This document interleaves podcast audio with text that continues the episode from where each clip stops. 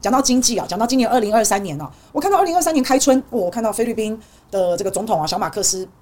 好像去拜访中国大陆嘛，或我看好几个国家元首都在排队，诶，哇塞，这些国家元首有一些都是跟美国很好的好朋友，诶，现在全部排队想要去中国大陆干嘛？进贡是吧？好没有啦，他们是想要去做生意，因为二零二三预估整体的经济不会太好，那也很怕有一些黑天鹅啊、黑犀牛啊，不啦不啦不啦一大堆哦。那所以二零二三年看看世界的经济火车头，大概就还是中国大陆啊。那现在啊，中国大陆人民币有一个非常大的机会，因为最近啊，俄罗斯的财政部长说，在今年二零二三年，他们要用人民币取代本来的美元跟欧元，要放在他们的国家财富基金里面。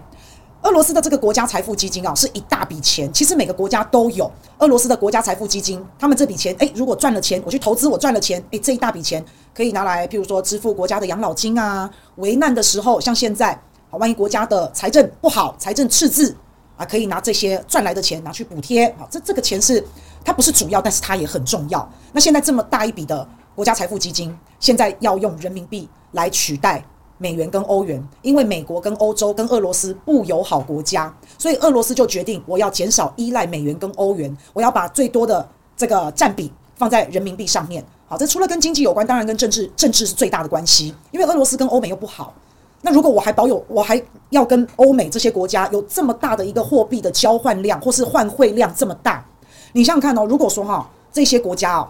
他们不怀好意来狙击俄罗斯的话。也就是说，我呢偷偷买进很多很多的俄罗斯卢布，我就放在手上，我买了一大堆。然后有一天呢，我突然间的把这一大堆的俄罗斯卢布整个拿去换，我要换美元，我要换欧元，好，我要换什么换什么换什么。那如果没有钱换的时候，这个对俄罗斯呢，它一下子大家想说，哦，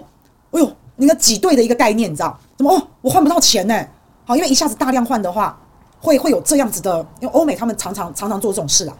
大量的换抛售卢布的话。然后市场上放眼望去，大家都不要卢布，因为他们在抛售，大家都不要卢布了，大家都想要换别的货币，那卢布会怎么样？卢布就不值钱了。那卢布一不值钱，对这个国家的汇率，对这个国家的金融体系，对这个国家的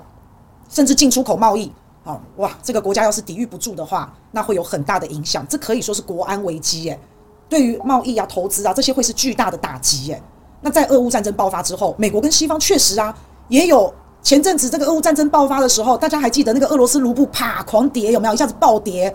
西方世界确实有发动过这种汇率战，那俄罗斯不得不警惕嘛。那既然警惕的话，那那个时候我记得俄罗斯他们想出了一个办法，就是你们让我卢布暴跌，好，那你要跟我买能源，你也不要给我用美金了，不要给我用美元了，你一定要用卢布才能跟我俄罗斯买能源。它是用卢布跟能源结合在一起，绑定在一起，才让卢布又再又又再一次的好把那个汇率回稳回升。是因为这样，这样很恐怖的，所以这种制裁哦，真的太可怕了。那俄罗斯不可能有安全感嘛，所以他当然就不想要再拥有美元了。那反正人民币的汇率是很稳定的，那干脆就改用人民币吧。好，那可是如果你看像俄罗斯这么大的一个国家，这么大的一个量体，它改用人民币来代替美元，俄罗斯的外汇存底好，改用俄罗斯改用人民币来代替美元，那这样子西方国家美国真的很难跟俄罗斯再发起货币战了。因为中国跟俄罗斯的交易量是很大的，兑换彼此的汇率汇换换汇那个量也是很大的。那西方国家、欧美国家，你们要制裁俄罗斯，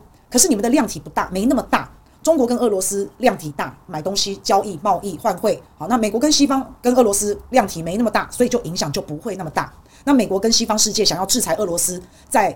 汇率或是贸易或是这种换汇上面哦，或是这种狙击人家的货币上面，那他就可能比较没办法达成目标啊，所以这是基于安全感的问题啦。那就算这些西方世界他们去把所有的盟国都集在一起啊，管他的什么日元呐，什么英镑啊，把这些全部都集在一起，一起要去狙击俄罗斯，俄罗斯也不怕，因为他手里有的是人民币，所以那俄罗斯也可以拿人民币好去做兑换。那反正人民币就说嘛，它汇率稳定嘛。那更好笑的是，俄罗斯的目标，他们要把日元要把英镑调到占比是零。零好，调到占比是零，一点都不要，所以还蛮蛮有趣的。那因为俄罗斯反正跟中国大陆大家都知道啊，就全面战略伙伴关系嘛。那所以也就是说，俄罗斯他既然走了这一步，那就表示他也相信中国在金融方面可以保住俄罗斯。好，那中国呢？美国跟西方可能要跟中国打这个货币贸易战，可能不太容易。打那个贸易战都打得哩哩啦啦了，有没有？那因为中国大陆外汇存底很多嘛，又是全世界最大的制造商啊，全世界最大的市场啊。啊，然后这个制造业啊，各方面，所以又是全世界第二大的经济体，所以如果说这个西方世界啊，要跟中国还有俄罗斯两个在一起拼啊，可能会无可奈何啦，可能是这样。所以连俄罗斯这么大的一个国家，其实都要依赖中国大陆诶，而且还要依赖中国大陆的汇率，要依赖中国大陆的货币，然后来达到他们国家安全的一个保障，心里比较有安全感，然后还能够享受跟中国大陆最大市场贸易合作等等等等。那如果俄罗斯都这样做了哦，那你看到其他国家会不会也很想要？好，其他的中亚国家啊。好，或是东盟国家啊，非洲国家啊，我看他们都很想要，因为我看他们排着队等着要跟习大大见面。那不过到底二零二三年中国大陆会趋势会怎么样？我只能说啦，如果二零二三年中国大陆经济不好，其他地方也也不容易啦，也不容易好。那中国大陆二零二三应该是还不错，虽然现在疫情很严重，但是你知道山穷水尽无绝路，这绝地逢生嘛。你绝望到了谷底的时候，那就是复苏的时候，那也就是希望的时候。所以希望就会在这个时候悄悄萌芽。那现在呢，中国大陆虽然疫情还是蛮严重的，可是我相信线上好朋友哈，就是大家有染疫过的，是吧？现在在现在在承受那个疫情之苦的，其实应该没有之前那个疫情那个那个染疫那么痛苦了。那所以现在反正中国大陆说嘛，一阳解千愁。现在大家的问候语是：你阳了没啊？你阳康了吗？好，阳阳就是确诊康复了，叫阳康嘛。所以现在很多阳康的人呢，已经大摇大摆的在路上走了。那结果呢，你看到那种诚惶诚恐、躲躲藏藏的，像过街老鼠的那个，都是还没染疫的，那个都是阴的，好不好？所以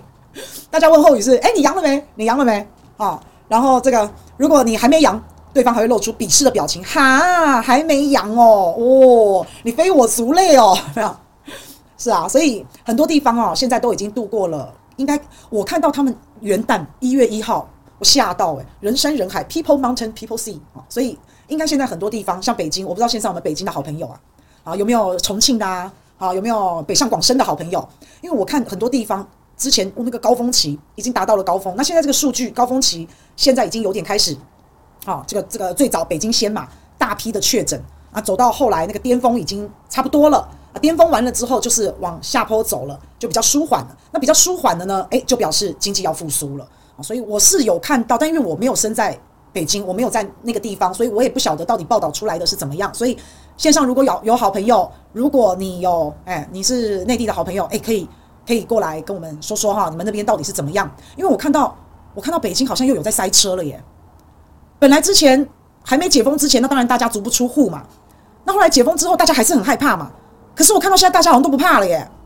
哦，看到疫情好像也比较趋缓了，该买东西的啦，路上人行行人啊，塞车的啦。诶，据说今年的元旦，小柠檬说，你朋友在大陆昆山两周前确诊，竟然没有药可以吃，因为他现在可能比较像小感冒啊。如果说你多休息、多喝水，然后补充营养，这个自体的免疫系统其实是应该健康的人是可以战胜的，应该是这样的。好，那感觉上好像那个疫情好像差不多啊啦，在走下坡了。诶，今年元旦。汪小菲他们的餐厅啊，应该在北京嘛？据说一位难求，诶，爆满诶，北京那些餐厅哦，哇，人山人海。谢谢大哥好，好，葛建中说有加盖火葬场啊，你这个也是真的啊，因为